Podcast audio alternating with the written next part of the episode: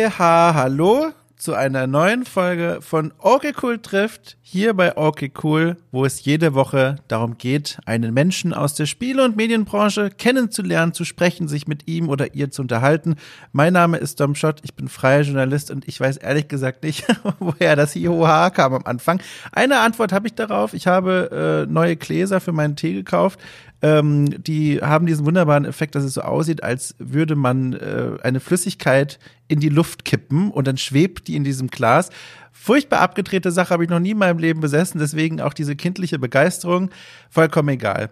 Heute hatte ich zu Gast den Benedikt Plus Flessenkemper. Äh, wer ihn kennt, weiß, dass er freier Journalist ist und wer ihn noch besser kennt, weiß, dass er noch einige Dinge mehr macht als das. Er hat eine sehr bewegte Biografie, die interessanterweise geprägt ist von Erfolgen und die gekrönt wird in gewisser Art und Weise von einem Projekt, das ihn jetzt ganz aktuell viel beschäftigt, und zwar der Podcast Games Insider. Den hat er mit einigen Freunden gegründet im Oktober 2019. Es ist ein Podcast-Magazin und will die Spielebranche, die Welt der Spiele äh, betrachten, analysieren, besprechen, diskutieren aus der Perspektive von Menschen, die schon lange, lange Zeit in dieser Spielebranche aktiv und tätig sind. So. Und das klingt erstmal nach einem super coolen Konzept. Das findet auch seine Menschen, seine Zuhörerinnen und Zuhörer. Aber es läuft langsamer an, vor allem im Hinblick auf Crowdfunding, als sich das Benedikt anfangs gedacht hat. Ähm, da steckt viel Arbeit in diesem Magazin drin. Er macht sehr viel, er schafft sehr viel, er tut sehr viel und trotzdem will die Crowdfunding-Kampagne zum Zeitpunkt der Aufnahme nicht so richtig in Bewegung kommen, beziehungsweise das tut sie doch, aber sie steht noch in keinem Verhältnis zu dem Aufwand, den Benedikt da reinsteckt. Und das äh, hatte dann zur Folge, dass er eines Weihnachten, beziehungsweise ehrlich gesagt, äh, es war sogar letztes Weihnachten, ähm, zuvor dem Aufnahmemikrofon stand und äh, darüber gesprochen hat, wie es denn aktuell so bei Games Insider läuft. Das war ein kleiner Blick hinter den Kulissen in einem eigenen Format dort. Und seine Stimme da, die klang sehr traurig. Geradezu gebrochen, muss ich sagen. Also er klang wirklich sehr traurig und erschöpft und, und fertig. Und ich habe das als unregelmäßiger Zuhörer von Games Insider mitbekommen, gehört und dachte mir, Mensch, das ist so das ist so spannend, mal zu fragen, wie läuft es denn aktuell bei diesem Projekt? Wie schafft er es denn momentan, all diese Herausforderungen zu stemmen? Und wie geht's ihm denn eigentlich, wenn er dort vor Mikro steht und offenbar schon äh, so erschöpft klingt, dass man meinen könnte, er wirft's sofort hin.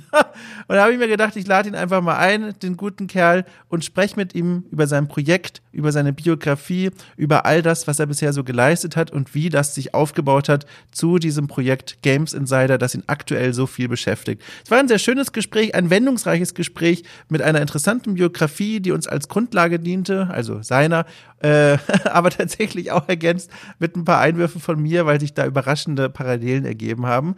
Nun ja, das ist jedenfalls das Thema der heutigen Folge. Ich hoffe, ihr habt ganz viel Spaß damit. Wenn ihr euch sagt, Mensch, das ist ja eine coole Sache, hier mal äh, Menschen kennenzulernen, die sich in und um die Spielebranche bewegen, dann könnt ihr euch freuen, denn diese Folgen erscheinen jeden Sonntag. Vielleicht weiß das der ein oder die andere nicht, die ganz frisch zu diesem Format gestoßen sind.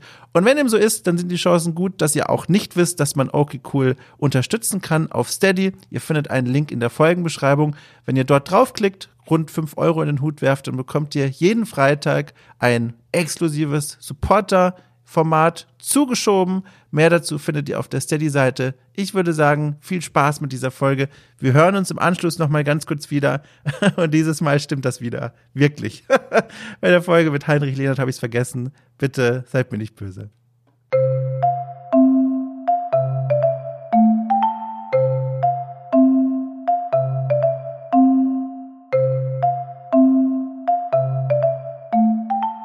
Du warst ja bei uns, bei Games Insider in Folge 10 zu Gast. Da war doch diese, diese Chaos-Folge, wo alles schiefgelaufen ist. Und ohne Sandcaster wäre wär die Folge geplatzt. Also wäre gar nichts gegangen. Das war echt die Rettung. Ich erinnere mich noch sehr gut, da, da, da ähm, fühlte ich mich so, als wäre ich eingeladen zu so einem Geburtstag zum Beispiel. Und um mich herum, während ich dort sitze und mir Tee und so angeboten wurde, beginnt langsam das Haus zu brennen, in dem ich zu Gast bin. Und die Gastgeber werden immer nervöser und hektischer. und ich sitze da ja. und würde gerne helfen, aber ich will den Feuerlöscher ja auch nicht blockieren. Und äh, aber es war spannend, mal zuzuhören, wie ihr dann so Stressmanagement gemacht habt. Ja, wir sind ja noch relativ unerfahren, ne? aber seitdem hat man viel dazugelernt und so. Also ja. wird immer besser. Aber bevor ich dich äh, danach frage, ich habe äh, jetzt im Vorfeld hier von dir erfahren, du sitzt ebenso wie ich mit einem Tee äh, vor dem Bildschirm und das interessiert mich jetzt auch brennend. Ich habe extra unhöflicherweise nicht nachgefragt, als du es mir geschrieben hast, weil ich das hier fragen wollte, wenn wir jetzt uns hören. Was trinkst du denn gerade? Hm, also, warte mal, ich habe es gerade getrunken. Ähm, ich trinke gerade einen Ingwer-Zitrone-Tee. Oh, toll ganz toll. Eine, einer meiner Favoriten, was die Geschmacksrichtung angeht. Das, äh, äh, wie, wie sagt man, ähm, na, äh, mir fällt gerade nur das Englische ein. Wie heißt es, wenn der Pfarrer auf der Kanzel steht und predigen? So, danke. Äh, das predige ich schon seit Monaten. Äh, eine der besten Tees, die man sich in die Taste, äh, Tasse füllen kann. Der ist total lecker. Weil ich muss dazu sagen, ich bin eigentlich totaler Kaffeetrinker. Aber ich hatte heute schon zwei große und äh, habe gehört, dass du sehr gerne Tee trinkst. Und ich trinke auch mal ab und zu ganz gern Tee. Und dann dachte ich mir, hey, das passt irgendwie ganz gut und habe jetzt mal hier einen Tee äh, frisch aufgebrüht vor der Aufnahme. Genau. Ich finde das auch genau richtig. Ähm, ich weiß nicht, wie bei dir es heute so ist, da werde ich gleich mal danach fragen, aber ich habe heute einen dieser Tage, da wachst du schon mit Kopfschmerzen auf und alle deine Termine im Kalender wirken wie, wie so kleine, große Mount Everest und du hast keine Klettersachen dabei. Und deswegen bewege ich mich schon den ganzen Tag durch so eine selbstgeschaffene Wohlfühloase. Also die Leute, die mich hier täglich im Ohr haben, die werden es auch raushören. Heute spreche ich eine Spur entspannter als sonst. Äh, ich habe vor mir diesen Tee stehen. Ich trinke übrigens, äh, warte mal, was war das? Acht Kräutertee heißt das. Ich habe mir extra das äh, esoterischste in die Kanne gefüllt, was ich finden konnte. Ich habe mir eine Duftkerze angemacht. Warte mal, das ist eine Geruchsrichtung wenn man hier steht's drauf. Goodbye Stress sogar. Also es ist äh, so eine Duftkerze, die klingt sehr chemisch mit Goodbye Stress, ist in Wirklichkeit aber so Biokram und riecht nach so nach Rosmarin, auch fantastisch. Und kurz bevor wir uns gehört haben, war ich noch eine Viertelstunde einfach nur auf der Couch gelegen und habe so Entspannungsmusik gehört. Sehr also, schön. Also, und, und ich habe gebadet. ich habe heißes Bad genommen. Das heißt, du kriegst auf, also du kriegst jetzt diese Wohlfühlwelle sowas von ab oh. und ich hoffe, es bleibt bei dir auch hängen die kann ich auch gut gebrauchen. Also ich muss sagen, bei mir war es jetzt nicht ganz so unstressig wie bei dir, aber ja, ist schön. Dann schick mal rüber die Welle. Was war denn bei dir heute schon so stressig? Also wir nehmen zum, zum frühen Nachmittag ja auf. Man könnte ja meinen, allzu viel Potenzial für, für stressige Dinge gab es vielleicht noch gar nicht, oder? Das ist eher so der Nachstress. Ne? Wir hatten ja vorher schon gesagt, wir verschieben die Aufnahmen noch ein bisschen nach hinten, weil ich habe heute meinen Homeschooling-freien Tag. Das heißt, meine Frau ist heute zu Hause und hat heute Vormittag die Kinder übernommen. Die ist Leiterin in der Kita und hat aber jetzt auch Homeoffice äh, bewilligt bekommen. Und heute war der Tag, wo sie dann halt ran muss und ich durfte mal ausschlafen und durfte mal so ein bisschen runterkommen, weil ich halt die letzten Wochen das eigentlich primär mache. Und dann fängst du halt an, ja, versuchst mal auszuschlafen und bist natürlich in diesem Homeschooling-Rhythmus und dann wachst du auf, denkst, scheiße, es ist ja noch viel zu früh, jetzt schlaf doch mal aus, ja, und hab dann aber zum Glück noch die Kurve gekriegt und konnte noch ein bisschen weiter schlafen, bis dann irgendwann Kopfkino losgeht, wie du schon sagst, was man alles so erledigen muss, To-Do-Liste, Aufträge, dann fällt dir noch ein, oh, da ist ein Podcast nachher mit dem Dom, worauf ich mich aber sehr gefreut habe. Also ja, von wem, also im Bett gelegen hat so, oh, da haben wir auch nur eingebrockt hier den Kram. Nee, nee, Quatsch. Das ist so echt so ein Termin, habe ich mich sehr drauf gefreut, weil das ist einfach mal schön, auch mal Gast zu sein. Ja, und genau, das war halt so ein bisschen das, ja, eher so Stress im Kopf. Ja, was heißt denn bei dir ausschlafen? Das ist ja ein, ein Wort, das kann man ja gar nicht also äh, definieren. Das sagt ja jeder was anderes. Bei mir ist das schon so 11 Uhr, würde ich sagen. Ja, das ist schon, finde ich, gründliches Ausschlafen. Das finde ich sehr vernünftig, ja. Würde ich auch bei mir auch so ähnlich definieren. Und was ich jetzt sehr interessant finde, du erzählst hier von Homeschooling und daheim Kinder und so. Wenn ich denn fragen darf, wie ist das denn jetzt so gerade bei dir, so der Alltag? Weil du musst ja zum einen die Kinder im Haus quasi ertragen und betreuen gleichermaßen und zum anderen, du hast ja noch Arbeit. Und als jemand, der jetzt selbst keine Kinder hat und hier einfach nur zwei Kater in der Wohnung sitzen hat, wie, wie sieht denn da so ein Tag bei dir aus? Ich kann mir das, also ich kann mir es vorstellen, aber ich weiß nicht, ob das nah an der Realität liegt. Es ist stressig auf jeden Fall, aber es ist jetzt auch nicht so schlimm, wie man meinen würde. Man muss halt gucken, wie man das organisiert. Bei mir verlagert sich halt die Arbeit dann natürlich auf die Zeit, wenn meine Frau wieder daheim ist. Also wie gesagt, die ist halt in einem systemrelevanten Beruf. Die muss ganz normal in die Kita gehen, ist da halt auch die Leitung. Die kann also größtenteils nicht zu Hause arbeiten, jetzt bis auf diesen einen Tag, den sie bekommen hat. Das heißt, du stehst halt auf äh, mit den Kindern, bist erstmal ziemlich müde, weil ich ja eher so der Nachtmensch bin, eher so der Langschläfer. Ähm, aber hat sich alles gut eingespielt, die lassen mich erstmal wach werden, mal einen Kaffee trinken und dann geht halt Homeschooling los. Ne? Und dann musst du halt ganz normal Ansprechpartner sein. Die sind also relativ selbstständig und machen das auch sehr gut, aber es kommen halt immer wieder Fragen und Papa, kannst du mal hier erklären in Mathe und wie funktioniert denn das in Deutsch? Und dann muss ich natürlich erstmal schauen, dass ich das selbst verstehe, muss auch manchmal nachgucken. ja, das ist nicht so. Das glaube ich, ja, ja, das glaube ich. Und an wirklich Arbeit nebenher ist kaum zu denken. Also zumindest sag mal, bis zum Mittagessen ist eigentlich komplett für die Schule reserviert. Klar, wenn die dann ihre, ihre ruhigen Phasen haben und ihre Sachen machen, kannst du schon mal ein paar E-Mails checken oder mal irgendwie auf Discord gucken, was, was machen sie die Hörer oder so oder so Kleinigkeiten. Aber richtig arbeiten kannst du halt vergessen. Das geht dann halt erst wieder ja, am späten Nachmittag. Und dann hocke ich da halt meistens bis, bis spät abends. Ja zur Zeit. Ist denn, da, ja, ist denn dein Arbeitstag jetzt mittlerweile durch das Homeschooling länger geworden oder schaffst du das irgendwie in der gleichen Zeit dann alles effektiver zu bearbeiten? Also ja, es ist ein bisschen effektiver geworden, das stimmt schon, weil du halt einfach schaust, dass du willst ja noch ein bisschen freie Zeit auch so haben, willst du noch mal vielleicht deine Frau sehen, ja, mal was anderes machen, auch mal vielleicht was spielen oder so, mal eine Serie gucken. Ich versuche das schon sehr getaktet dann ja durchzuplanen und mach das dann so häppchenweise, was weiß ich, was ist heute wichtig und dann gehst du halt von Priorität zu, zu Priorität nach von oben nach unten und arbeitest das halt so ab und ich versuche es halt ja so gelassen wie möglich zu machen. Gelingt mir mal mehr, mal weniger. Ja. ist das denn jetzt gerade was, was dir total im Blut liegt, so weil das erfordert ja super viel. Du hast ja gerade schon mal gesagt Planung, einen klaren Kopf, man muss gucken, wie man die Zeit nutzt. Bist du so ein äh, Kalender-Excel-Planungsmensch oder ist das gerade alles äh, ganz gehörig gegen deine Natur? Mm, teils, teils. Also ich bin schon eher so ein, ja, eher so ein Freigeist, relativ kreativ und lass die Sachen auch gerne mal so laufen. Aber durch all die Jahre mit meiner Agentur und äh, als, als freier Journalist hast du halt irgendwann dann schon mal angewöhnt, es ist vielleicht gar nicht so schlecht, doch ein bisschen organisierter zu werden. Also ich sag mal, je älter ich werde, desto organisierter bin ich und merke halt, je besser ich plane, desto weniger Stress habe ich am Ende des Tages. Also es wird halt schon immer mehr Richtung, ja, Tabellen sind gefüllt und du weißt genau, wann was zu tun ist. Aber war nicht immer so. Definitiv nicht. Ne.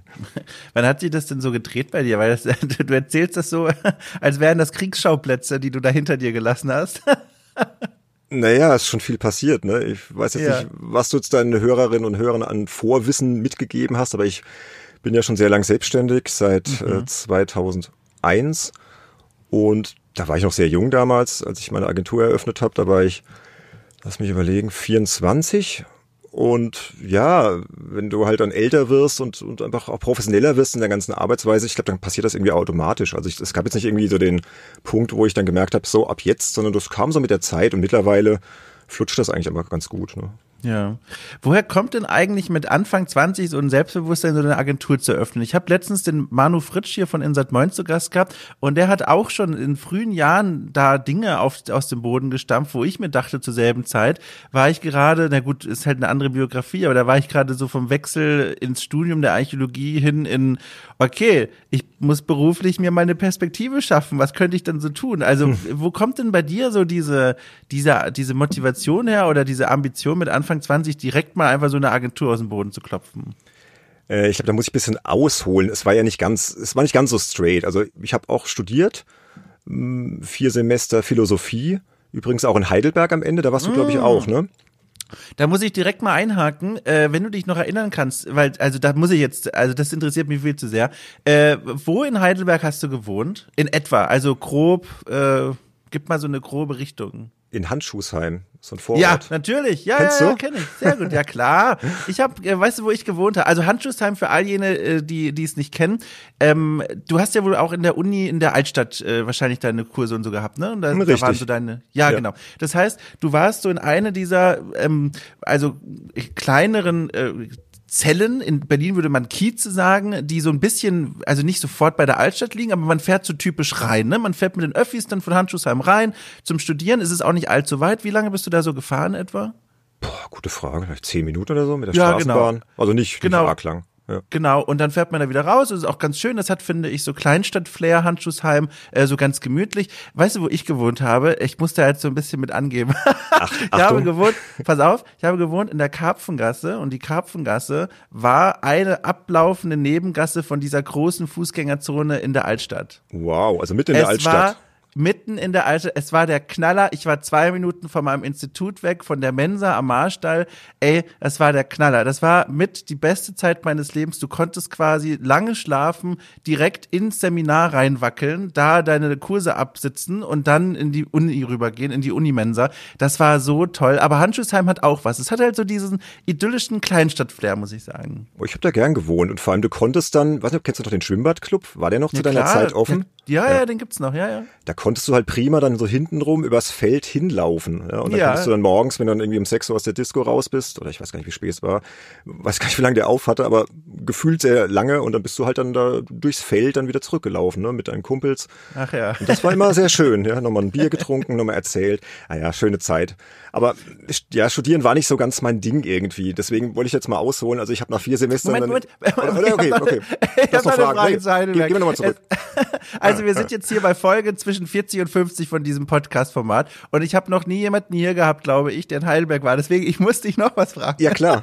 äh, pass auf, äh, wegen apropos feiern. Es gibt ja auch hier in Heidelberg die untere Straße und die untere Straße ist ja, also für diejenigen, die es nicht kennen, die Kneipenstraße der Altstadt. Da sind wirklich so die prominentesten Kneipen, auch würde ich jetzt einfach mal sagen, der ganzen Stadt äh, miteinander versammelt. Du kannst also wirklich aus der einen raus und gegenüber ist schon die nächste. Und das ist eine Straße lang, so eine Altstadtstraße. Warst du denn dort auch oder warst du dann wirklich so mehr so in diesen Umgebungseinrichtungen? Also ich muss sagen, ich habe in Heidelberg nur zwei Semester studiert. Ich habe die ersten zwei Semester in Mainz Ach, studiert. Ja. Und hatte dann so in Heidelberg so eine Durchhängerphase im Studium, aber kommen wir gleich drauf. Deswegen war ich da gar nicht so sehr im Studentenleben ja, aktiv. Also ich war schon in diversen Kneipen, auch mit irgendwelchen Kursen und so. Ich könnte jetzt aber keine Namen nennen. Aber ich war auf jeden Fall oft in der Altstadt unterwegs. Also auch mal nach der Uni dann irgendwie einen Kaffee rein oder so oder mal ein Bier, Bierchen trinken oder so. Aber wo das jetzt genau war, weiß ich jetzt auch nicht mehr. Damit bin ich jetzt befriedigt, was meine Neugier angeht. Jetzt darfst du gerne weit ausholen. Also holen wir mal aus. Wie gesagt, ich habe studiert in Heidelberg, hatte mein Grundstudium abgeschlossen, Philosophie.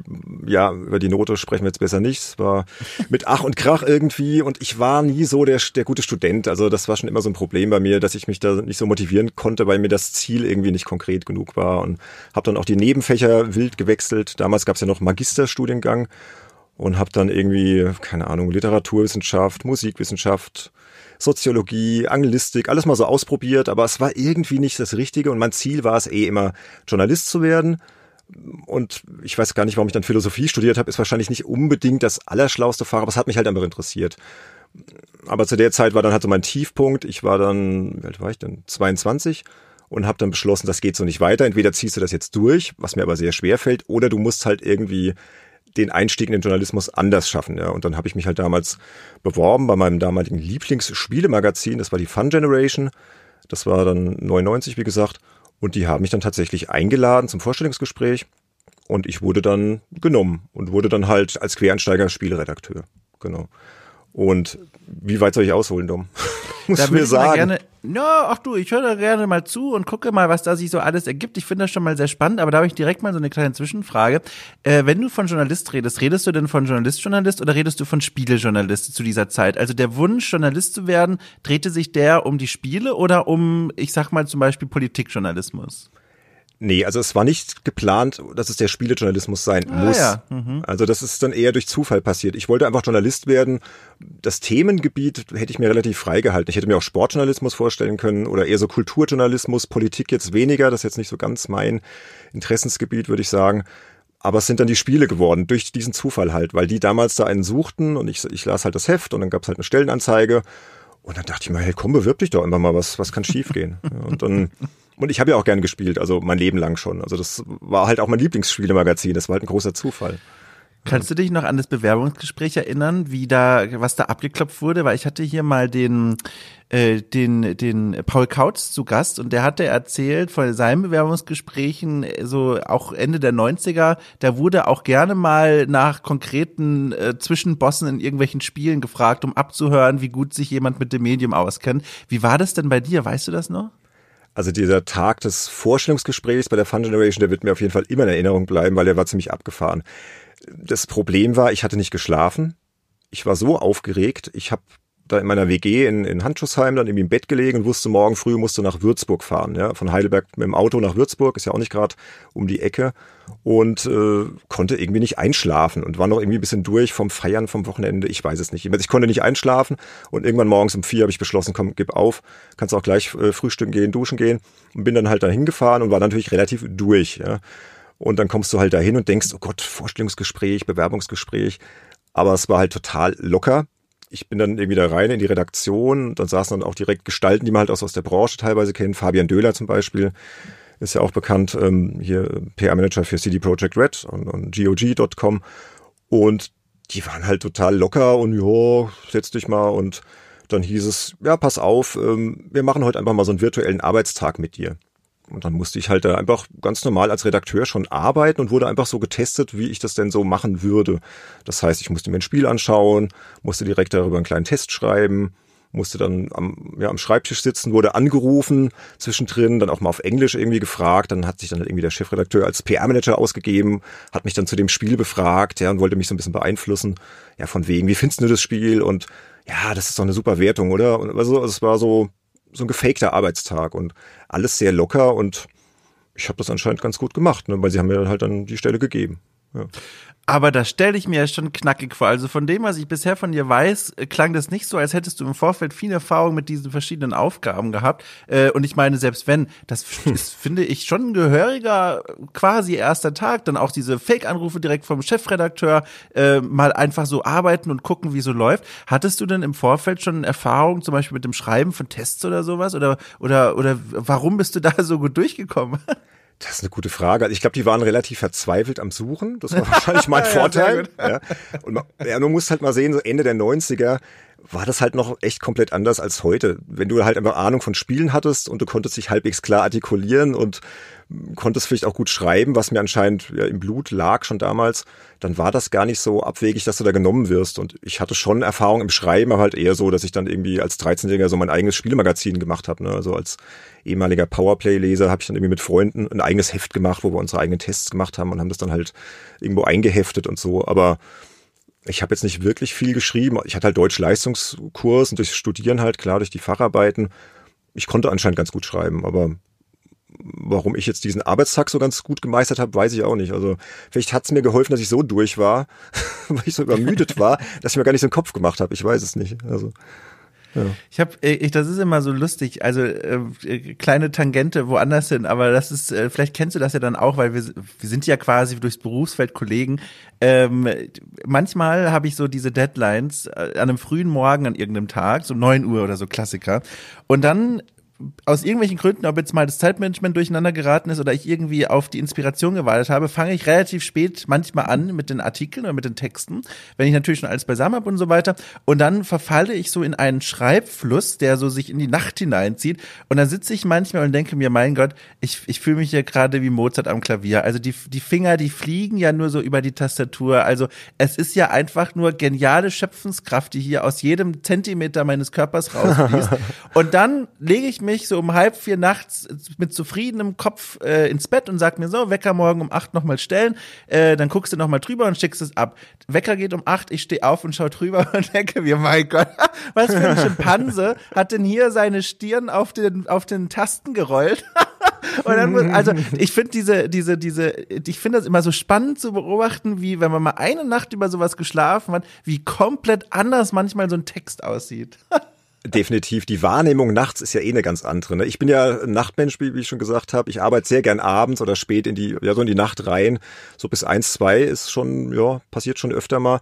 Aber da hast du vollkommen recht. Also du hast dann nachts manchmal so einen Flow und irgendwie so ein, ja, weiß nicht, wie soll man das nennen, so ein High, ja, wie so ein Autorenhigh und denkst dann, Mann, ist das geil, was ich da geschrieben habe. Also ich kenne das total gut aber du, du bist halt dann vielleicht schon so tief da drin und dann ist man vielleicht auch gar nicht mehr so frisch im Kopf und deswegen ist es immer eine gute Idee, ausgeschlafen oder zumindest am nächsten Tag ne, mit einem frischen Kaffee am besten nochmal drüber zu schauen. Also kann ich bestätigen. Ja, ich, ich gebe auch tatsächlich, ich unterrichte auch an der Games Academy hier in Berlin kreatives Schreiben und da sage ich den Leuten immer, wenn sie bei mir Prüfungen machen und die müssen sie bei mir machen, weil es so ein Pflichtfach ist, ähm, immer, wenn ihr den, bevor ihr den Text abgebt, die können das von daheim aus oder von irgendwo machen, ich kriege quasi nur die Texte, dann nehmt euch die Zeit und plant so, dass ihr wenigstens die Zeit habt, wenn ihr nicht schon eine Nacht drüber schlafen könnt, den Text einmal laut vorzulesen. Weil bei, sie, bei, solchen, bei solchen Übungen merkt man dann nochmal deutlicher, was man sich da eigentlich für ein Blödsinn aufs Papier geschrieben hat. Also vielleicht ist es auch für die Menschen da draußen nützlich in irgendeiner Art und Weise. Das ist ein sehr guter Tipp, gebe ich allen an die Hand.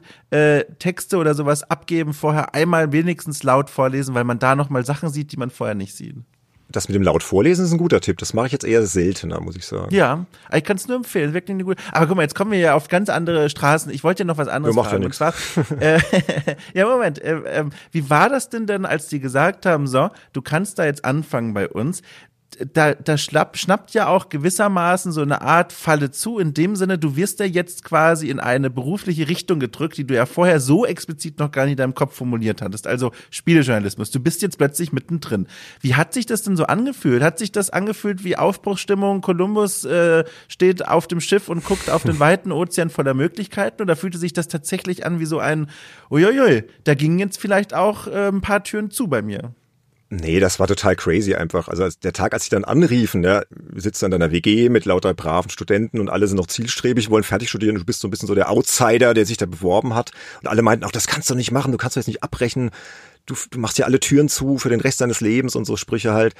Nee, ich bin da total optimistisch dran gegangen. Für mich war das schon so, Alter, was ist denn jetzt los? Ja, du bist jetzt Redakteur bei der Fun Generation. Wie gesagt, das war mein Lieblingsmagazin. Das war halt nicht nur irgendein Heft, sondern ich habe das halt glaub, zwei, drei Jahre vorher schon privat gelesen und fand das halt wirklich gut und fand auch die Redakteure cool. Und dann darfst du halt da anfangen, kriegst direkt einen Vertrag und auch das Gehalt war sehr attraktiv. Das muss man halt auch mal ganz klar sagen. Zu der Zeit total irrsinnig, wenn du 22 bist und kriegst dann irgendwie, ich weiß es gar nicht mehr, 4000 D-Mark damals brutto hm. als Einstiegsgehalt. Das ist nicht schlecht, ja. Das ist sehr gut, ja. Und ja. das, nee, nee, das habe ich einfach als Chance wahrgenommen. Und wenn du 22 bist, machst du jetzt noch nicht so viel Gedanken, oder ich jedenfalls damals nicht, was hat das jetzt für Konsequenzen, ja. Hätte ich mehr machen können, ja, aber habe ich nicht. Ich bin dann da ganz optimistisch rangegangen und ja, Kopf voraus. Ja, und jetzt verbinden wir mal das mit dieser Agentursache. Also wie kommt das jetzt dann zusammen? Ich mache die Kurzform. Also ich war dann bei der Fun Generation Redakteur knapp ein Jahr, bin dann auch relativ schnell dort aufgestiegen. Ich war ja am Ende dann sogar Chefredakteur, aber das ist eine andere Geschichte, die, die führt jetzt echt zu weit. Also es war eine verrückte Zeit, einfach, halt man das mal so fest. Man konnte damals relativ schnell Karriere machen, habe ich dann auch. Aber die Arbeitsbedingungen da waren halt der Horror. Also das war ganz grauenvoll. Ich wurde dann auch krank irgendwann. Bekam Kannst du ganz kurz erklären, was du meinst mit Horror? Also das Erste, woran ich denken muss, ist äh, Überstunden, äh, viel Arbeit. Ganz genau. Also Überstunden ist noch freundlich ausgedrückt. Das war jetzt nicht so, ja, dass du mal irgendwie von neun bis acht Uhr abends gearbeitet hast, sondern du hast dann halt streckenweise, also nicht immer, aber gerade so in der Endphase, wenn es dann in Richtung Druck ging, hast du dann teilweise von, ja, meistens so zehn Uhr ging's los, bis am nächsten Tag, nachmittags um drei, vier durchgearbeitet. Also hast dann da quasi nicht übernachtet, weil du hast ja nicht geschlafen, aber du hast halt die Nacht in der Redaktion verbracht, mit viel Kaffee, sehr ungesund alles. Und das halt immer wieder es hat eigentlich so ein wiederkehrender Rhythmus. Immer am Ende der, der Produktion gab es halt, ja, Crunch kann man sagen. Und ich habe das damals natürlich auch gut weggesteckt, so bist ja jung und es hat ja auch Spaß gemacht, es sind auch viele coole Sachen passiert, aber auf Dauer habe ich gemerkt, macht mich das halt krank und ich wurde dann auch krank, habe dann eine Gürtelrose bekommen, ist ja so eine Stresskrankheit. Oder du bist halt irgendwie alt, das ist eher so für ältere Leute. Und ich merkte dann halt irgendwann, nee, das geht in die falsche Richtung, vielleicht machst du doch noch deinen Abschluss, ja, vielleicht war eine gute Erfahrung, nimm die mal mit, ja, Du warst dann sogar Chefredakteur. Ich habe auch sehr viel gelernt zu der Zeit, auch viel ja, journalistische Dinge, coole Leute kennengelernt. Aber ich wollte halt dann meinen Abschluss noch machen. Und dann bin ich äh, nach Karlsruhe gezogen, hatte da damals auch gerade meinen, meinen Bruder irgendwie vor Ort. Das hat sich irgendwie ganz gut ergeben. Wollte dann meinen Abschluss noch machen. Und dann ist mir wieder was dazwischen gegrätscht, nämlich ein Jobangebot bei einem Spielepublisher, und zwar bei Blackstar Interactive. Das war eine Firma in Worms damals. Heute kennt man die als Calypso Media, also ist quasi die Vorgängerfirma von Calypso gewesen, ist auch der gleiche äh, Geschäftsführer und der war so mein Jahrgang. Ich kannte den so über zwei, drei Ecken und der rief mich irgendwann aus heiterem Himmel an und meinte, hey, ich habe gehört, du bist jetzt wieder zu haben, bist wieder auf dem freien Markt, ich suche hier einen Pressesprecher, einen PR- und Marketingmanager für die Firma. Und ja, dann sitzt du da mit deinem Plan, Studium abschließen, kriegst dann aber wieder so ein sehr attraktives Angebot was dann halt auch echt interessant war, so von den beruflichen Perspektiven und von den Aufgabengebieten, halt auch mal die andere Seite zu sehen, die Industrie zu sehen. Und ja, dann auch wieder hier mit einem dicken Gehaltscheck gewedelt und dann gab es auch noch einen Firmenwagen und ein, Firmenhandy. Das, war, das ist ja absurd aus heutiger Sicht irgendwie. Total absurd und das war halt 2000, genau, Ende, Ende 2000 und da war das halt was Besonderes, so ein Firmenhandy, das hatte halt noch keiner, weißt du, und ich war ja dann immer noch sehr jung, also ich war so kurz vom 24. glaube ich, hatten wir dieses Gespräch damals. Und dann dachtest du halt, ja komm, dann probierst du das halt auch aus, ja. Was, was soll schon schief gehen? Und dann bin ich halt dann da reingerutscht und war dann da auch, glaube ein gutes Jahr und habe dann aber relativ schnell gemerkt, dass PR nicht mein Ding ist. Einfach weil, ja, weil es halt PR ist. Du musst dann halt über Spiele sprechen und Spiele halt anpreisen, die du vielleicht wirklich gar nicht gut findest. Und die Blackstar-Spiele waren zu dem damaligen Zeitpunkt teilweise muss man ganz klar sagen, ziemlicher Crap. Nicht alle, waren ein paar ganz nette Sachen dabei, aber einiges war halt echt, boah. Und dann halt dann den Kopf hinzuhalten und dann ja, die Journalisten heiß zu machen und denen halt zu erzählen, warum das so toll ist und so. Um mal nee. ganz kurz ähm, da einzuhaken, weil ich das sehr spannend finde. Ähm, wurdest du auch dazu angehalten, mal bei Journalisten und Journalistinnen, wobei ich glaube, da kann man das gendern lassen aus der Zeit leider fast. Äh, ich mache es vorher aber trotzdem mal. Vielleicht waren da doch weibliche Journalisten unterwegs, von denen ich da einfach nichts gehört habe. Also wurdest du dazu angehalten, Journalistinnen und Journalisten dann auch so ein bisschen, ne, wie man so manchmal hört aus der Zeit, vor allem wie ich es auch persönlich noch mitbekommen habe, äh, bisschen so unter Druck zu setzen, aber auf die schöne Art und Weise, wie du es vorhin auch schon beschrieben hast, was der Chefredakteur mit dir versucht hat. Also dieses, na, äh, was schreiben wir denn drunter oder so? Wurde, musstest du sowas machen? Ja, also indirekt, klar, es wurde schon von dir erwartet dann, dass, dass der Geschäftsführer meintest, du, du bist ja hier der erfahrene Pressemann und kennst ja auch die andere Seite, schau mal, dass du da gute Wertung rausholst. Ja. Also Wen hast du denn da so angerufen, weißt du das noch? Ich soll ich Namen nennen? Also ich, ich weiß ja, nicht. Also das musst du sagen. ich habe eine Redakteurin bei der PC Action. Wir lassen den Namen jetzt mal weg, ja. Aber das ja. war eine Redakteurin, kann man ja recherchieren zu der Zeit. Um, das war dann so 2001. Ja. Der habe ich damals einen Ego-Shooter vorgestellt. Der hieß Hired Team Trial. Kann man ja mal recherchieren, wenn man Interesse hat. Das Ding war echt scheiße. Muss man echt sagen. Das hatte echt eine ganz schlechte 3D-Engine und war so ein etwas, ja, sehr einfacher Quake-Abklatsch. Und damals war ja diese, diese ja, Arena-Shooter gerade sehr angesagt. Und ich bin dann da hingefahren mit dieser Vorabversion. Damals waren die noch in Nürnberg, glaube ich, Computec Verlag und hab der das halt gezeigt und wir waren halt relativ gleich alt. Ich glaube, sie war ein, zwei Jahre äh, älter als ich und man war sich halt sympathisch und ich, ich war damals auch solo, ja, und dann fängt man halt immer an zu flirten. Und klar, dann äh, versuchst du halt über diese Schiene vielleicht dann auch das Produkt so ein bisschen zu beeinflussen. Ja, muss man dann halt schon zugeben, dass das dann so passiert ist. Und sie hat sich dann vielleicht so ein bisschen schöne Augen machen lassen vom PR-Manager von Blackstar und hat das Spiel dann, glaube mit am besten bewertet in ganz Deutschland. ich weiß nicht, wie, wie sie das rückblickend beurteilt, aber das war schon eher so über Sympathie. Aber ob das jetzt ja, eine miese Beeinflussung war, weiß ich nicht. Sag du mir es. Mhm. Keine Ahnung. Also ich lasse die Geschichte einfach mal so dastehen, weil ich das schon interessant finde. Also das, äh, also diese, wie sage ich das denn? Ähm, also ich kriege das auch Gefühl gerade gar nicht so zu fassen, dass ich hier gerade spüre. Aber ich finde das ganz spannend, dass du da auch in diesem Job äh, mit diesen Aufgaben da so ein Potenzial wachkitzeln konntest, sowas zu machen, weil das muss man ja auch erstmal können. Also oder vor allem auch machen wollen. Also äh, irgendwie so eine Schiene zu fahren, um, um mit Menschen oder mit Journalisten und Journalistinnen auf so eine Art und Weise ins Gespräch zu kommen, finde ich schon sehr interessant äh, dass du dich da so anpassen konntest an diese Arbeitsverhältnisse. Ja, es hat mich total gereizt, einfach mal die andere Seite zu sehen. Und du musstest ja auch Textarbeit äh, machen, ja, Pressemitteilungen schreiben oder auch mal Produktinfos oder ja, und viel Kommunikation einfach. Das ist einfach so mein Ding anscheinend. Und was mich auch sehr gereizt hat, war halt die Aussicht, dass du viel reisen kannst, weil damals durftest du halt natürlich reisen zu dem Zeitpunkt und wir sind dann mit Blackstar halt auf die E3 geflogen nach Los Angeles oder ich habe dann eine Präsentation gehalten vor irgendwelchen italienischen Journalisten in Mailand im Spielzeugmuseum. Auch unvergesslich, weil die konnten alle kein Englisch. Das ist so in die Hose gegangen, glaubst du gar nicht. Und halt nach London auf die ECTS-Messe damals und das war einfach, ja, hat mich schon gereizt, einfach die Welt zu sehen auch und das habe ich natürlich dann schon mitgenommen. Ja. Äh, ja, aber jetzt habe ich dich von dieser von dieser Schiene wieder runtergerissen. Ich versuche den Zug wieder draufzusetzen. Also äh, PR und dann nach einem Jahr gesagt, so ist äh, trotz aller Fähigkeiten, die ich hier offenbar habe, nicht so meins. Wie ging es dann weiter? Genau, als ich dann merkte, okay, war eine interessante Erfahrung. Du willst aber zurück zum Journalismus. Ähm, habe ich halt überlegt, was tue ich? Und ich bekam zufälligerweise damals schon so gegen Ende meiner Blackstar-Zeit Anfragen von Medien, möchtest du nicht doch wieder auf die andere Seite kommen und wir könnten hier jemanden gebrauchen und hier einen Freelancer und so weiter. Und ich merkte, da ist einfach ein riesiger Bedarf zu dem Zeitpunkt gewesen. Einfach, das war ja auch so die Zeit, wo der große, ja, die große Aufbruchsstimmung im Internet und jetzt geht's los und Web und alle wollen online gehen und dann äh, merkte ich, okay, das ist ein guter Zeitpunkt.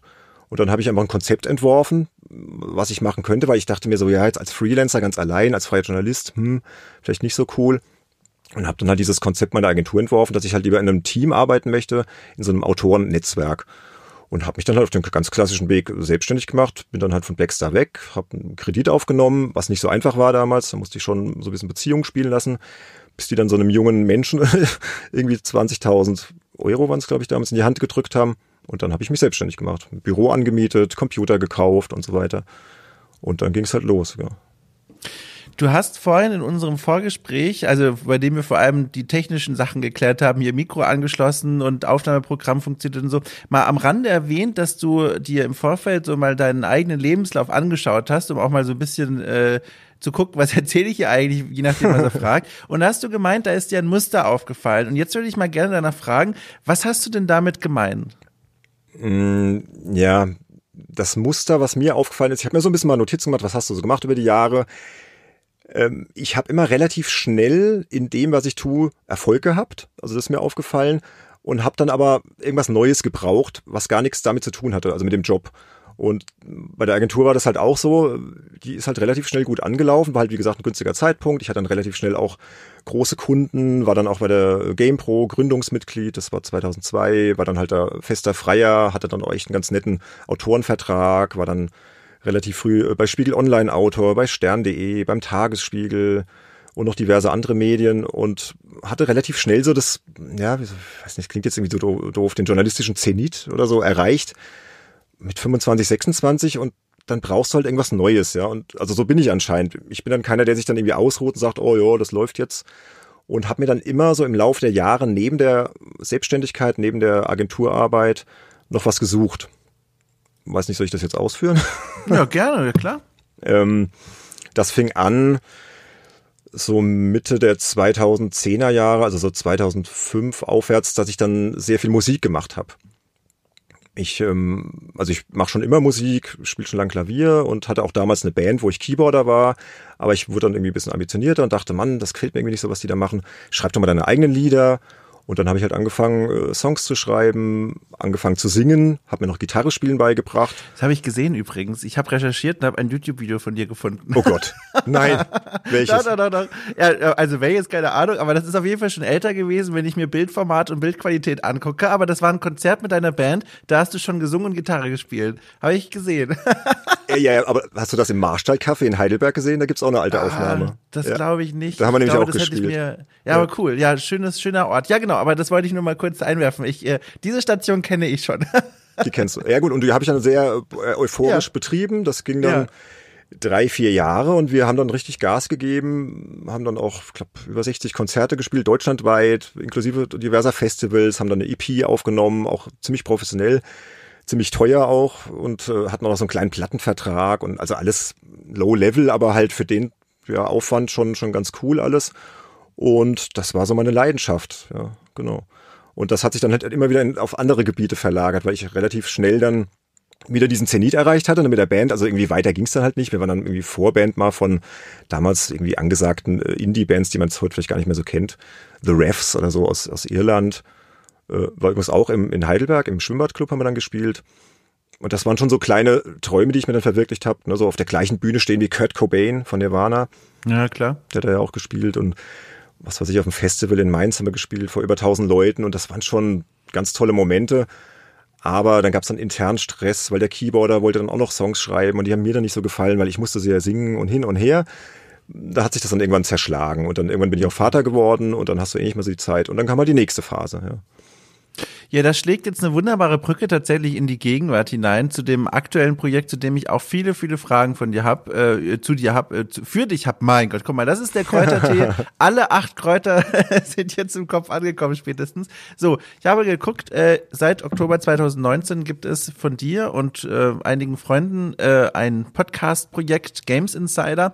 Und das ist, äh, wie gesagt, im Oktober 2019 gestartet. Bevor wir dahin kommen, Ähm, achso, für all jene, die vielleicht Games Insider nicht auf dem Schirm haben, also äh, korrigiere mich, wenn ich das falsch zusammenfasse, aber im Grunde ist es ein Podcast-Projekt, der sich so ein bisschen nicht nur ins äh, Namensfeld, sondern auch ins Programm schreibt, äh, hinter die Kulissen der Spielebranche zu schauen und verschiedene mal tagesaktuelle Themen zu besprechen, mal ältere Themen und dabei halt vor allem die Erfahrungen anzuzapfen, die du und dein Team da so mitbringen. Also allesamt Journalisten, die schon längere Zeit in der Branche unterwegs sind.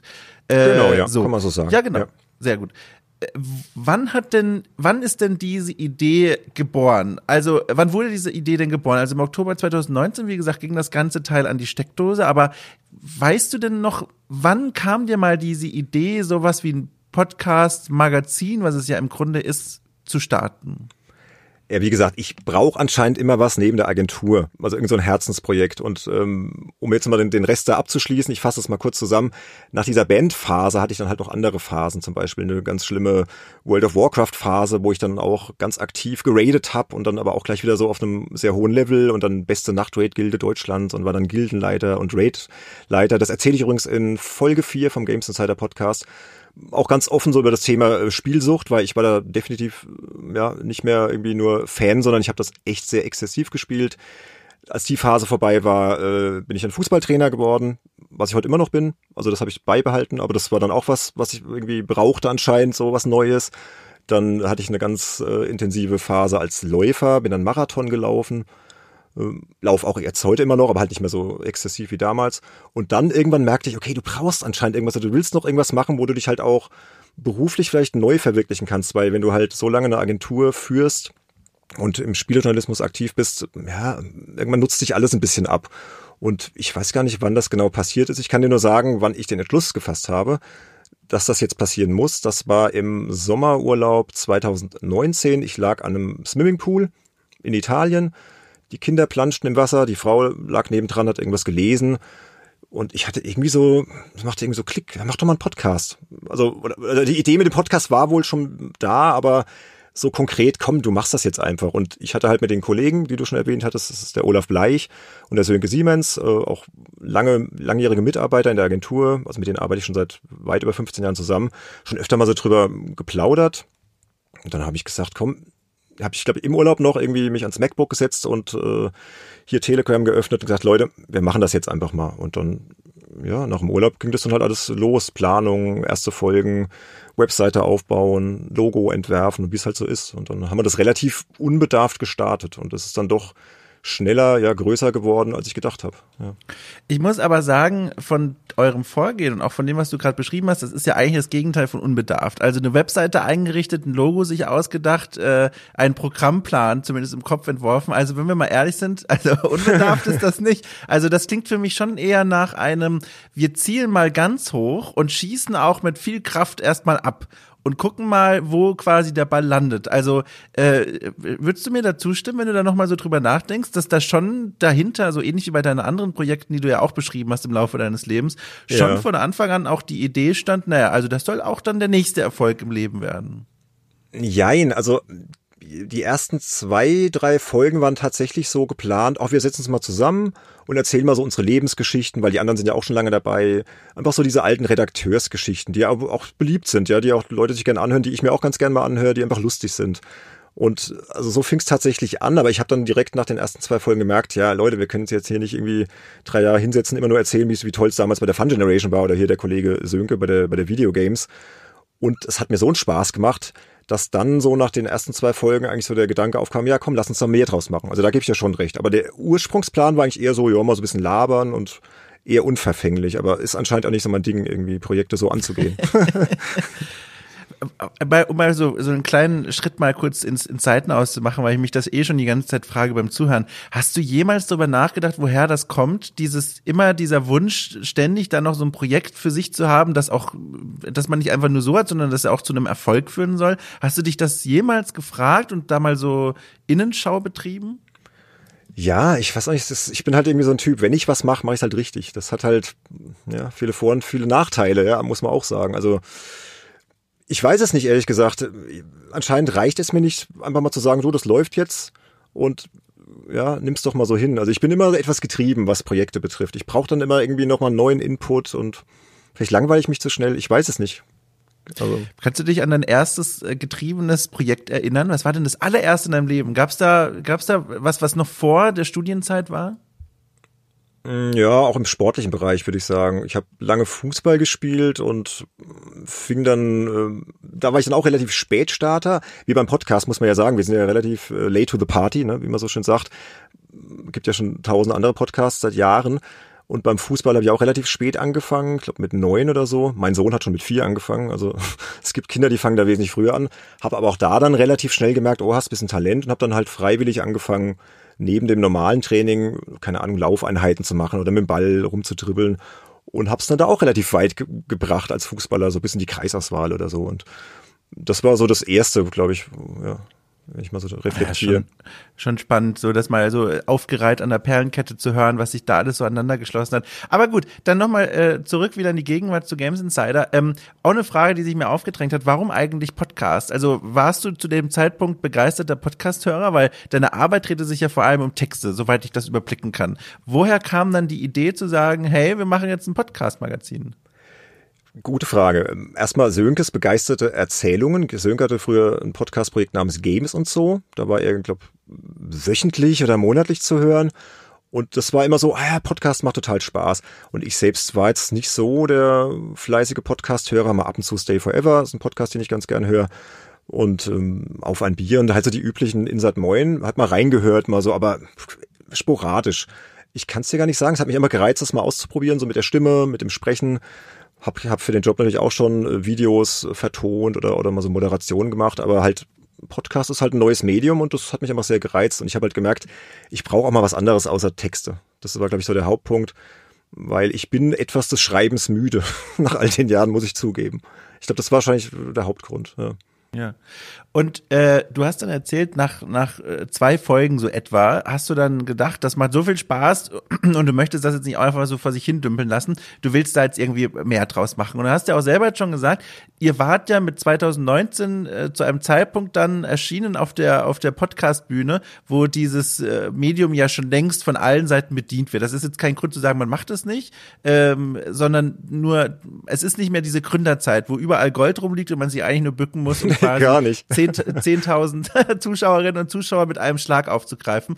War dir das denn also schon bewusst, als du dich da dann hingesetzt hast und überlegt hast, so, ich mache mir jetzt ein Konzept für den Podcast? Ging das da irgendwie in deinem Kopf vor? Hast du dann dir überlegt, wie könnte denn dann unser, Pod, äh, unser Konzept aussehen, damit wir vielleicht doch eine Chance auf irgendeine Form von Erfolg haben?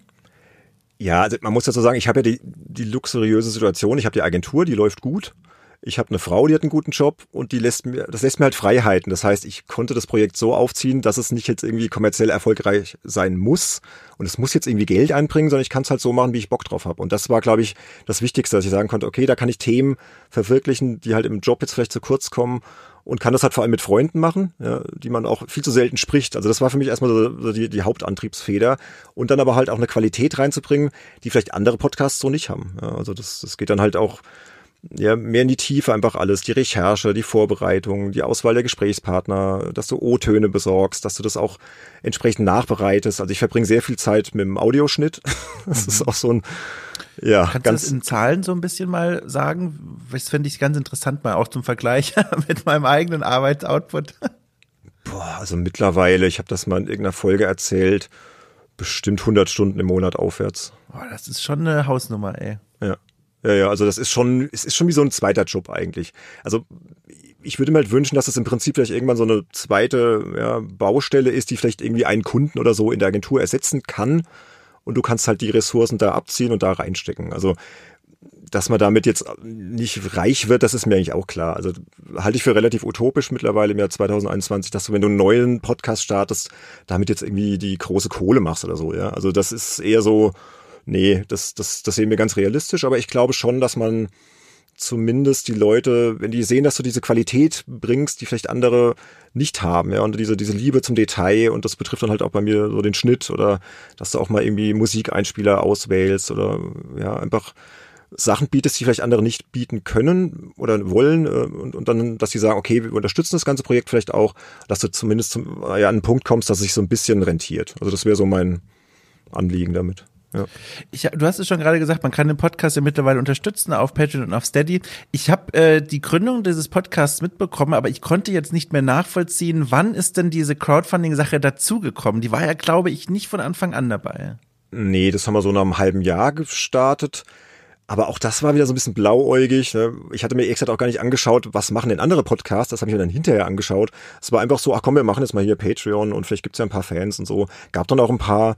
Aber ich habe halt gemerkt, dass die anderen Podcasts teilweise unfassbar vielen Extra-Content bieten und das konnten wir zu dem damaligen Zeitpunkt halt noch nicht.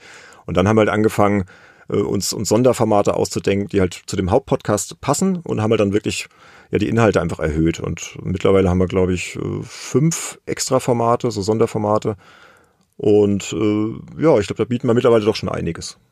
Ja. Es sind richtig viele Formate. Ich wollte es nämlich gerade sagen, das ist richtig viel, was ihr mittlerweile produziert, was halt umso krasser ist, finde ich, wenn man sich anguckt, wie diese, wie dieses Projekt sich finanziell entwickelt. Weil ich meine, klar, es gibt ein Wachstum, aber, und das kann man ja ganz einfach sehen, wenn man draufschaut, ihr seid jetzt, glaube ich, lass mich nicht lügen, irgendwo um die 400 Euro zusammengenommen oder so pro Monat. Ich weiß es nicht. Ist es ja, genau, so, Bereich? Genau. Ja. Und das ist ja schon was, wo man, da muss man nicht in der Branche tätig sein und die Honorare kennen, um zu sagen, dieser Arbeitsaufwand steht in absolut keinem Verhältnis äh, zu dem Einkommen. Nee, ist da, überhaupt äh, nicht. Äh, äh, deswegen mal so, mal so offen reingefragt. Was, was macht es mit dir? Ist das was, wo du dann sagst, na gut, es war ja eh nie die Idee, sondern höchstens mal im Idealfall einen Auftraggeber für mich ersetzen finanziell? Oder kommt da vielleicht so diese Erfolgskurve in deinem Hinterkopf durch und du denkst dir, Mensch, ey, was machen wir denn falsch? Was, was macht das so mit dir? So eine ganz offene Frage mal.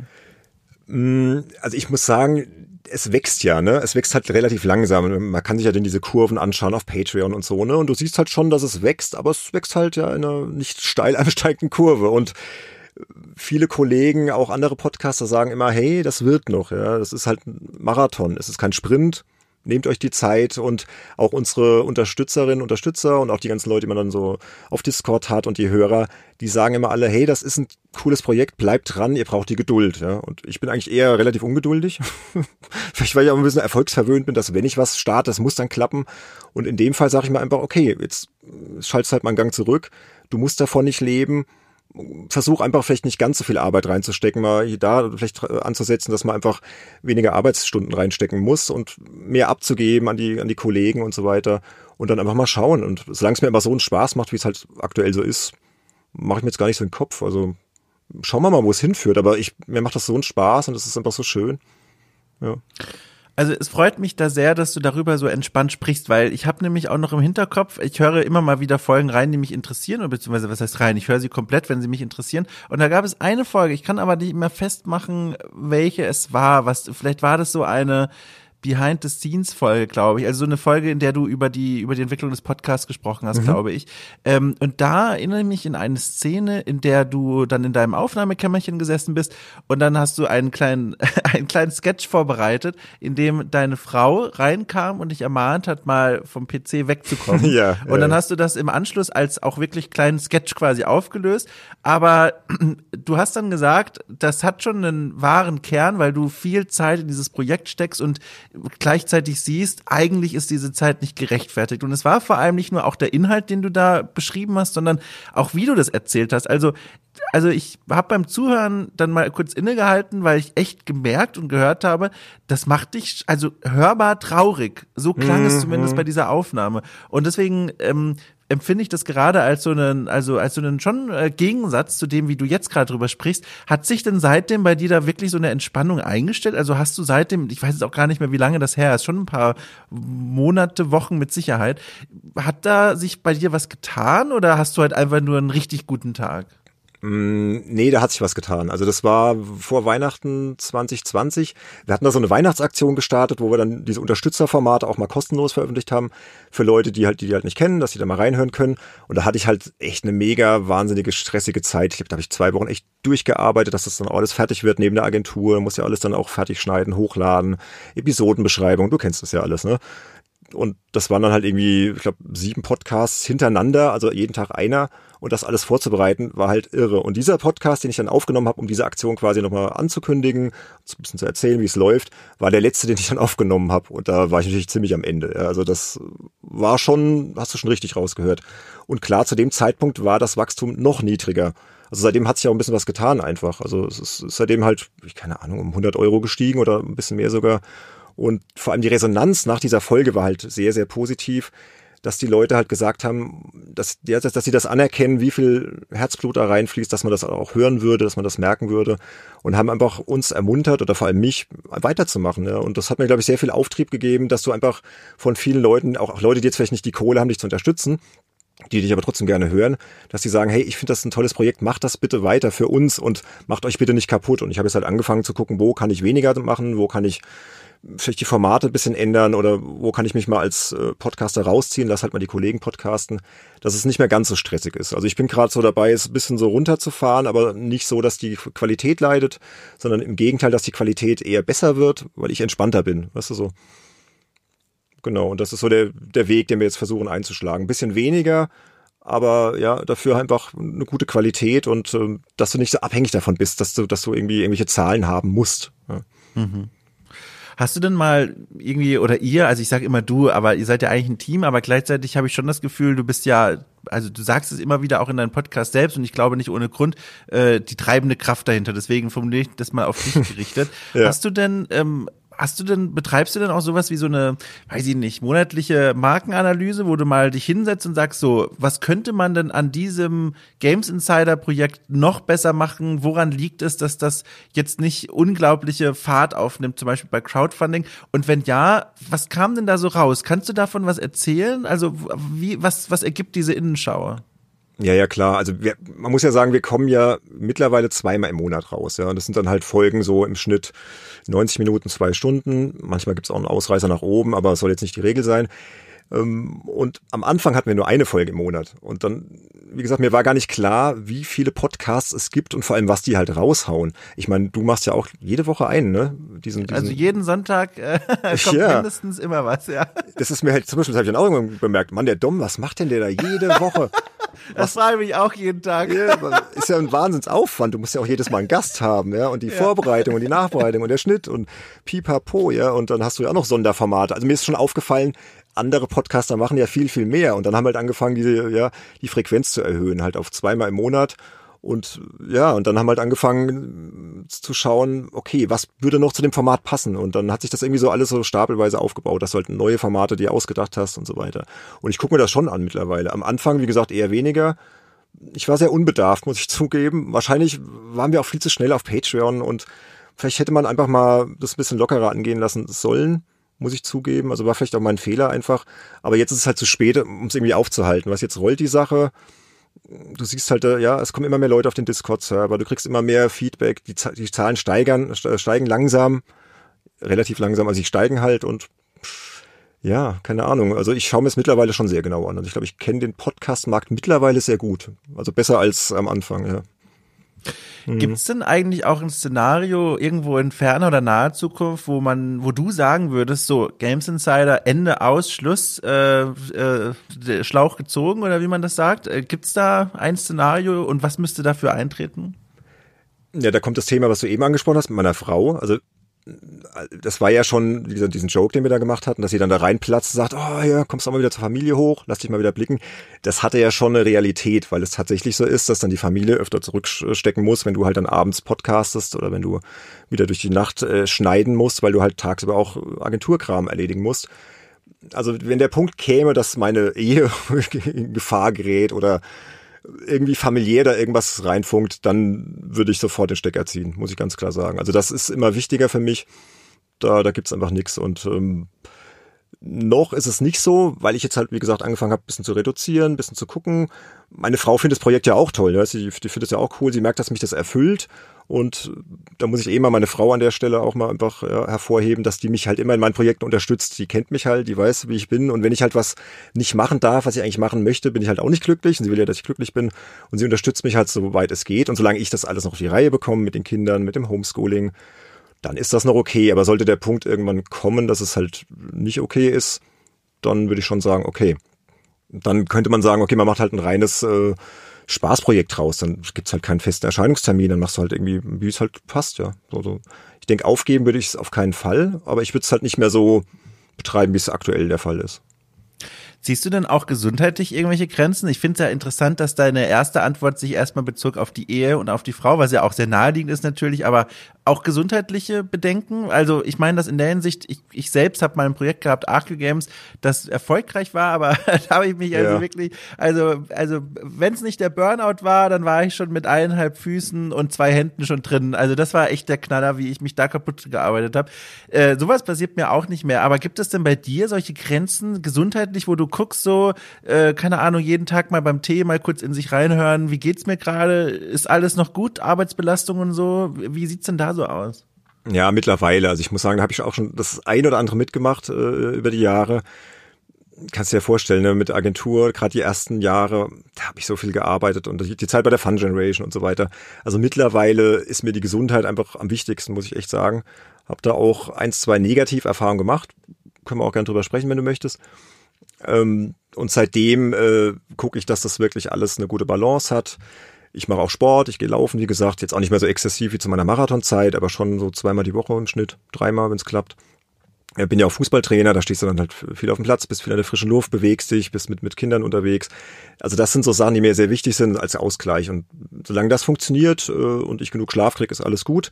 Aber es gibt halt immer wieder Phasen, klar, da merkst du, ah, du kommst da wieder an die Grenze und dann sage ich mir schon ganz bewusst, nö, mach mal hier, klapp mal dein MacBook zu, geh mal raus vor die Tür, mach mal was anderes. Also da achte ich schon sehr drauf und ich bin mittlerweile einfach so drauf, dass es gibt nichts, was so wichtig ist, ja, wie, ja, wie die Familie und die Gesundheit. Klingt jetzt vielleicht dumm, alter Mann Nö, oder so. Nicht. Keine Ahnung, das, ich weiß. Das, das ist das Gegenteil von dumm. Also da, da klopfe ich dir, wenn ich darf, durch das Mikrofon auf die Schulter, weil ich finde, das ist äh, Danke. eine sehr gute Einstellung. Vor allem auch was die Gesundheit eingeht, da freue ich mich wirklich sehr für dich, weil wie gesagt, das letzte Mal, als ich dich in dieser Hinsicht gehört habe zu dem Thema, war in diesem Weihnachtspodcast und da, also da, das tat mir schon sehr leid, wie du da klangst. Also das, das, da wollte ich am liebsten dir eine Nachricht schreiben und sagen, ich weiß ehrlich gesagt auch nicht, warum ich es gemacht, warum ich es nicht gemacht habe. Aber umso schöner jetzt zu hören, dass es dir da in der Hinsicht besser geht. Dankeschön. Ja. Nee, man muss drauf achten. Also das ist halt wichtig. Du musst, man muss sich da selbst zu zwingen, gerade als, als Selbstständiger hast du ja immer die Gefahr, du könntest noch was machen. Du könntest, ah, komm, mach doch das noch und nimmst das noch an und nee, also da muss, muss man ein paar Grenzen ziehen. Ja.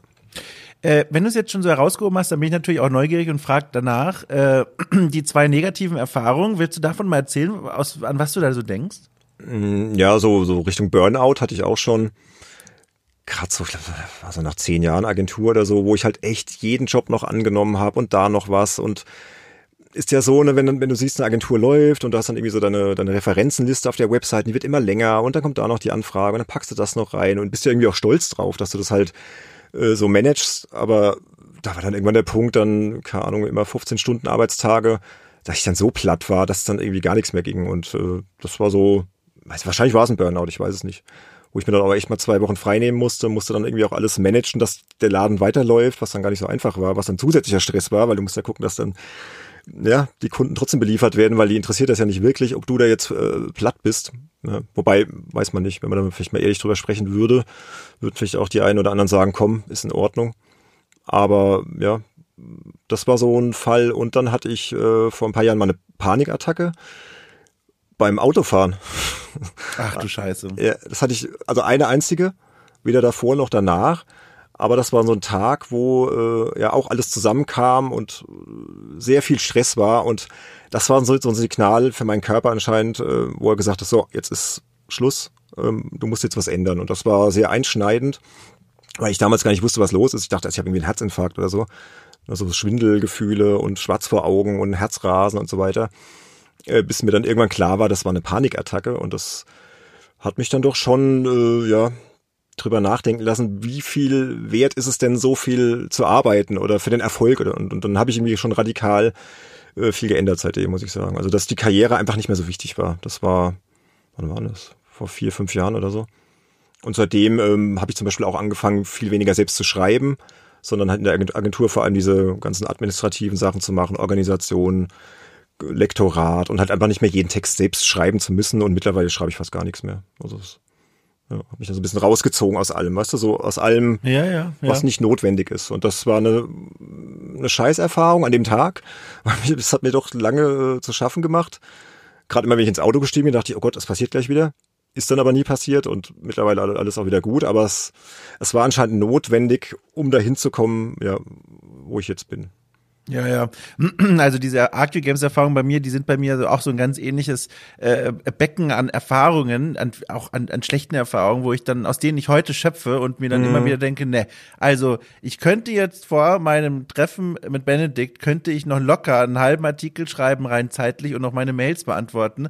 Ich könnte aber auch ein Bad nehmen, mich eine halbe Stunde durch meine Wühlbox äh, Teesammlung durcharbeiten und mich dann einfach hier entspannt hinsetzen und am Ende des Tages kann ich vielleicht die Aufgaben, die ich vorher nicht gemacht habe, dranhängen, weil es mir einfach besser geht. Und das sind so Lektionen, die musste ich auch erstmal doverweise auf den harten Weg lernen. Und klar, ich meine, ich spreche jetzt auch aus einer privilegierten Situation heraus. Das kann auch nicht jeder machen, das ist mir auch bewusst. Aber da bin ich sehr dankbar für, dass ich eben die Möglichkeit habe zu sagen, nö, jetzt ist es hier 12.30 Uhr, ich nehme jetzt erstmal ein schönes Bad so. Aber das mir auch selbst zuzugestehen, genau wie du auch, da musste ich erstmal leider total auf die Schnauze fallen, um das zu verstehen. Ich bin froh, dass ich da rausgekommen bin, ey. Meine Güte. Geschichte. Also, und da gebe ich dir auch vollkommen recht, dieses Thema, äh, das ist auch mal eine nähere Betrachtung wert, da muss ich mir ja. auch mal was überlegen, äh, wie hier für okay, cool im Kosmos irgendwas. Diese, diese Neigung dazu von schreibenden ähm, Spielejournalisten, Journalistinnen, vor allem wenn sie selbstständig sind, aber auch festangestellt, in Strukturen sich zu begeben, wo sie sich einfach krank machen. Und da lächelt man, glaube ich, so ein bisschen auch drüber hinweg. Entweder wenn man selber sowas erfahren hat, aber das nicht zugeben möchte, oder wenn man von außen draufschaut und das nicht so nachvollziehen kann. Ich glaube, da könnte man mal so ein bisschen Aufklärungsarbeit leisten. Äh, ja. Definitiv. Also ich, ich beobachte das ja auch bei Kollegen oft, die halt immer am Anschlag sind und auch hier die Kollegen mit Podcaster und so. Es ist halt ja, ein hartes Geschäft und äh, gerade im Spielejournalismus, wenn du dich darauf spezialisiert hast, ist halt mittlerweile noch ein härteres Geschäft als vielleicht Journalismus im Allgemeinen. Und dann wird man halt oft ja so nachlässig mit sich selbst und sagt dann, ja, komm, das schaffe ich jetzt noch und den Artikel noch. Und wie oft hatte ich hier dann schon Gespräche, dass dann hieß, ah, scheiße, ich schaff's jetzt doch nicht. Und ich sag dann immer, hey, ich, dann gehe ich lieber zu dem Kunden und sag, es kommt zwei Tage später, aber es kommt gut, in der guten Qualität und ich muss ja nicht die Gesundheit von meinem Mitarbeiter gefährden. Ja. Also man muss da einfach mal offen drüber sprechen. Und das, also meine, meine Erfahrung ist, seit dieser Geschichte bei mir und wo ich dann auch mal zurückgefahren habe mit, mit, äh, ja, mit, mit Deadlines, gesagt habe, nee, das ist mir zu hart, ich mach's gern, aber jetzt nicht in drei Tagen, gib mir eine Woche Zeit, dass die meisten es eigentlich verstehen. Und die, die es nicht verstehen, gut, ist dann halt so. Dann muss man halt überlegen, ob man für die halt noch was macht. Ja. Exakt. Gesundheit äh, so wichtig und deswegen, ich freue mich, wie gesagt, so sehr, sich jetzt auf so eine Weise zu hören, wo ich mir denke, gut, da kannst du nachher mit gutem Gewissen das Mikrofon wieder ausmachen. Ihm geht's ganz gut. Nee, ich kann jetzt nicht klagen, wie gesagt. Aber ich muss immer wieder drauf achten. Also gerade wie, wie, du gesagt hast mit dem Podcast, also ist immer so hart an der Grenze. Wir müssen jetzt mal schauen, wie lange wir das in ja mit dem äh, Content-Ausstoß, sag ich mal, durchhalten. Aber es gibt ja auch andere Wege, wie gesagt. Ansonsten sagt mal, okay, gehst wieder einen Schritt zurück. Also das muss man sich halt einfach selbst zugestehen. Das ist einfach wichtig. Aber du kennst das ja, ne? Ja, ja, ja, genau. Ja. Von deinem Projekt wahrscheinlich, dass du auch mal gucken musst, wie schaffe ich das noch? Weil du bist ja jetzt auch nicht nur Podcaster, du bist auch noch Journalist, ne? Dom. Ja, ja, also da hängt eine Menge zusammen. Ähm, also klar, also okay, cool, das schluckt eine Menge Zeit. Ähm, das hat ja jetzt hier dieses wöchentliche Format. Es gibt ja auch dann, mittlerweile bin ich so stolz drauf, äh, jede Woche habe ich es jetzt geschafft. Am Freitag gibt es immer eine Folge, dann für Supporter zusätzlich. Und vor allem bin ich nicht nur stolz darauf, diesen Rhythmus jetzt geschafft zu haben, sondern das passiert auf eine Art, die für mich nicht sich äh, nach Überarbeitung anfühlt, sondern ich habe das schön in meinen Alltag integriert und bin da ganz dankbar, das klingt so doof, aber das muss ich auch mal sagen, für mich selbst, wie wie ich da ticke, denn diese Gespräche hier mit dir zum Beispiel oder mit all meinen anderen Gästen, egal für welches Format, auch bei anderen Auftragsproduktionen für Auf ein Bier oder so, äh, die sind natürlich Arbeit, ganz klar. Das ist Arbeitszeit, das kostet Energie, das kostet Kraft, das kostet äh, Gehirnschmalz und so weiter. Aber ich bin so froh, dass mir diese Begegnungen immer so viel geben, weil ich auch diese Fragen dann stelle, die mich auch interessieren, dass das dann das so ein bisschen aufwiegt, weißt du? Also ich mache mhm. da keinen Termin oder kein, kein Gespräch drauf, dass ich dann nach stocklangweiliger To-Do-Arbeit anfühlt, sondern ich kann nach jedem Gespräch, so wie heute bei dir auch, danach sagen, boah, ich habe mindestens eine spannende Perspektive oder einen spannenden Menschen kennengelernt, wenn nicht sogar noch mehr. Und das hilft bei mir persönlich in meiner individuellen Situation ungemein, diese Arbeit so leisten zu können, weil, weil mir das so einen Spaß macht, diese Begegnungen. Und äh, deswegen, das ist so ein kleiner Sonderfall bei mir. Also das, das hilft da natürlich ungemein. Auch wenn es natürlich, wie gesagt, am Ende des Tages ist es immer noch Arbeit. Also egal wie viel Leidenschaft, ist es immer noch natürlich Arbeit. Ja, vergiss mir immer. Gerade der, der Schnitt ist bei mir so ein Thema. Denke ich so, ach Gott, das, das wäre was, das brauche ich jetzt nicht unbedingt beim Podcasten das würde ich gerne irgendwann mal abgeben, dass jemand das Schneiden übernimmt. Ja, das ist ja der, so. der, der, der Trick ist, ein Format zu entwickeln, bei dem du sagst, wir schneiden nicht. Ja, da bin ich dann wieder vielleicht zu perfektionistisch. Ne? Ich bin immer einer so, er hat zu viele Ams und hm, und da muss ich vielleicht mal ein bisschen loslassen, ja. Das, das, war ganz lustig. Ich hatte bei The Pod äh, ein, ein Format produziert, äh, also eine Folge produziert. Äh, da gibt es ein Format, das heißt, äh, wer macht denn sowas? Da, da lernt man so Leute kennen und interviewt Leute, die so, so Nischenthemen innerhalb der Spielekultur be besetzen und, und ausfüllen. Und da hatte ich zu Gast äh, mir rangeholt den Gunnar Lott, äh, kennt man ja von Stay Forever. Ähm, und der hat mit mir über seine Text-Adventure-Leidenschaft gesprochen. Ach, das hast du gemacht. Ah, habe ich gesehen. ja, ja, genau. Alles von dir, okay. Ja, cool. genau. Und anschließend hat er mir geschrieben, geschrieben. Ja, es war ein nettes Gespräch und so. Ähm, aber er hat gemerkt, er klingt total fahrig da, weil der Schnitt bei The Pot ist äh, ein anderer als bei Stay Forever. Bei Stay Forever geht ja, also ich habe das jetzt auch erst erfahren, eine unglaubliche Energie und Zeit und Geld in diese Nachbearbeit Nachbearbeitung nochmal. Also, dass das rund klingt, dass die Versprecher draußen sind, dass die M's weitestgehend draußen sind. Und bei The Pot, das ist so ein bisschen in der Mitte zwischen Stay Forever und bei mir. Also, da wird auch darauf geachtet, aber da bleiben auch einige drin. Und hier bevorzuge ich es sehr, alleine schon von meinen persönlichen Zuhörvorzügen, äh, ja. das wirklich roh drin zu lassen. Außer natürlich jemand sagt nach dem Gespräch, hey, ich habe hier gerade eine Info rausgegeben, wo mich äh, 25.000 Anwälte verklagen, sobald diese Sendung erscheint. Dann ist das natürlich eine Ausnahme, aber äh, normalerweise ist ja alles roh und ich persönlich als Zuhörer genieße das auch sehr, weil diese M's und so, die ergeben auch immer so eine so eine Dynamik, so eine gewisse und auch die Sprechpausen, das gehört finde ich zu so einem Gespräch dazu. Und aber gleichzeitig natürlich, ich verstehe auch vollkommen, wenn man sagt, ey, der Anspruch an unser Gespräch ist ein anderes. Ich möchte das so gerne bearbeiten. Das ist, glaube ich, dann einfach nur noch eine Geschmackssache. Das ist ein hochspannendes Thema. Also da könnte ich mich jetzt Stunden mit dir drüber unterhalten, aber ich glaube, das wird für die Hörerinnen und Hörer ein bisschen langweilig. Aber nur ganz oh. kurz. Da habe ich halt leider auch ein bisschen zu viel Stay Forever wahrscheinlich gehört. Die haben halt eine sehr cleane Qualität und wie du schon sagst, da hörst du ja fast kein Äh oder irgendwas. Da wird halt so viel geschnitten und ich mache es nicht ganz so krass, aber unsere, ich sag mal, unsere regulären Folgen, so nenne ich die ja auch, da steckt schon sehr viel Schnittarbeit drin. Also da hörst du schon das ein oder andere äh, aber da wird schon sehr drauf geachtet oder Versprecher raus oder so und keine Ahnung, vielleicht müsste ich da auch mal ansetzen, aber andererseits kriegst du halt dann das Feedback von Hörern, die finden das toll, die hören das. Das hat dann so ein bisschen was von einem Hörspiel auch, weißt du, dass du auch überlegst, wo schneidest du jetzt den Einsatz des, der Antwort hin? Lässt du das jetzt genauso, wie es war, oder lässt du den anderen erstmal aussprechen und ziehst es ein Stück rüber, dass es ein bisschen, ja, geordneter klingt? Ich weiß es nicht, weißt du, so. Und das macht mir auch schon Spaß, auch so beim Schneiden, merke ich so. Ich bin dann so ein bisschen wie der Produzent, der dann so überlegt, hm, da hat's nicht so gepasst und so. Und solange das Feedback so positiv ist, muss ich es, glaube ich, weiter so machen, aber ich weiß es nicht. da könnte man ein bisschen Zeit ja. sparen. ja, ja, das ist klar natürlich. Die Leute sind es gewohnt. Das ist natürlich dann schwer. Äh, bei mir war von Anfang an klar, alle, die dazugekommen sind, was hier jetzt serviert wird, ist, äh, liegt roh auf dem Teller. Wenn, dann müsst ihr euch das selber braten, so. Was hast du gut gemacht, ganz ehrlich. Ach, war ich blöd, ey, ja. siehst du. Ach Quatsch, nein, wie gesagt, das hat ja auch alles Vorzüge. Klar, es kostet dann mehr Arbeit, aber die steckt bei mir dann eben woanders, äh, woran ich jetzt, was mir jetzt nicht einfällt, aber irgendwo anders, woran ich, was ich schon längst verdrängt habe wahrscheinlich. Bei den Inhalten, wo denn sonst? ja, natürlich. Die sind eh ja, das also Wichtigste. Also, also. ich freue mich echt dolle, dass dieses Gespräch, vor allem als wir über Game Insider gesprochen haben, so einen positiven Ton bekommen hat, weil äh, ich habe mich auf alles eingestellt, aber ich freue mich ganz dolle wirklich, dass du, dass es dir so gut geht damit und dass du, dass du dich gut fühlst. Das freut mich wirklich sehr. Also wirklich. Dankeschön. Das hat mir, das hat mich sehr, sehr gefreut, dich hier am, am Mikro begrüßen zu können und vor allem, um auch vielleicht diesen Kreis zu schließen, den ich ja eigentlich nie aufmachen wollte. Meine Kopfschmerzen sind tatsächlich weg. Und das ah, kannst du mal als Kompliment nehmen. Okay. Ja, weil normalerweise ne, ist ja nicht die Regel, wenn man Kopfschmerzen hat, dass die durch viel Reden und Zuhören besser werden. Aber in diesem Fall, ähm, gut, ich habe vorher eine Kopfschmerztablette genommen, vielleicht hat das auch. Die wird wahrscheinlich auch noch. Aber ich, ich fühle mich gut. Es war ein gutes Gespräch. Es hat mir viel Spaß gemacht. Mir ebenso, Dom. Richtig ja, schön. schön. Schönes Format. Ja. Mach weiter so, ne? Ja, danke. Ja, ihr auch und ich wünsche euch und gib mal bitte Grüße ans Team weiter. Ich wünsche euch viel Erfolg und äh, wenn mal bei euch wieder ein Gastplatz frei ist, äh, jederzeit. Ne? Ich hatte ja schon einmal das Vergnügen. Äh, ich bin immer gerne. Äh, ich habe mich gerade selbst eingeladen, merke ich gerade. Das, das machen wir auf jeden Fall. Ja, vielleicht die nächste Jubiläumsfolge oder so. Das war ja unser erstes runde Jubiläum, Folge 10, wer es noch nicht gehört hat.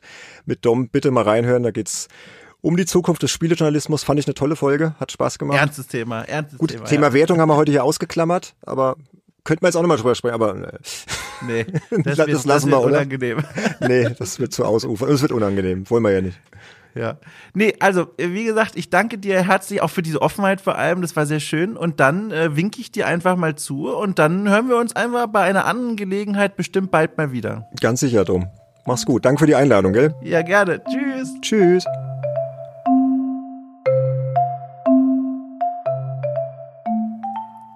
So, das war mein Gespräch mit Benedikt und ich kann äh, euch mit äh, viel Glück und Segen sagen, ich habe tatsächlich dran gedacht, dieses Mal die Endabmoderation hier nochmal in diesem separaten Teil jeder Podcast-Folge am Sonntag aufzunehmen.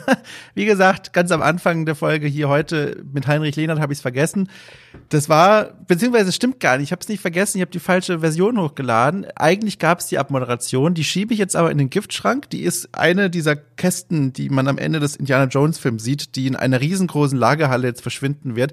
Ihr werdet niemals erfahren, was in dieser Abmoderation zu hören war. Äh, Ende. so, ansonsten wünsche ich euch eine wunderbare Restwoche, beziehungsweise einen schönen Wochenstart, je nachdem, wo ihr euch gerade befindet und wann vor allem. Wir hören uns nächsten Sonntag wieder mit einem neuen Gast, mit neuen Themen, mit einem neuen Gespräch. Äh, arrivederci.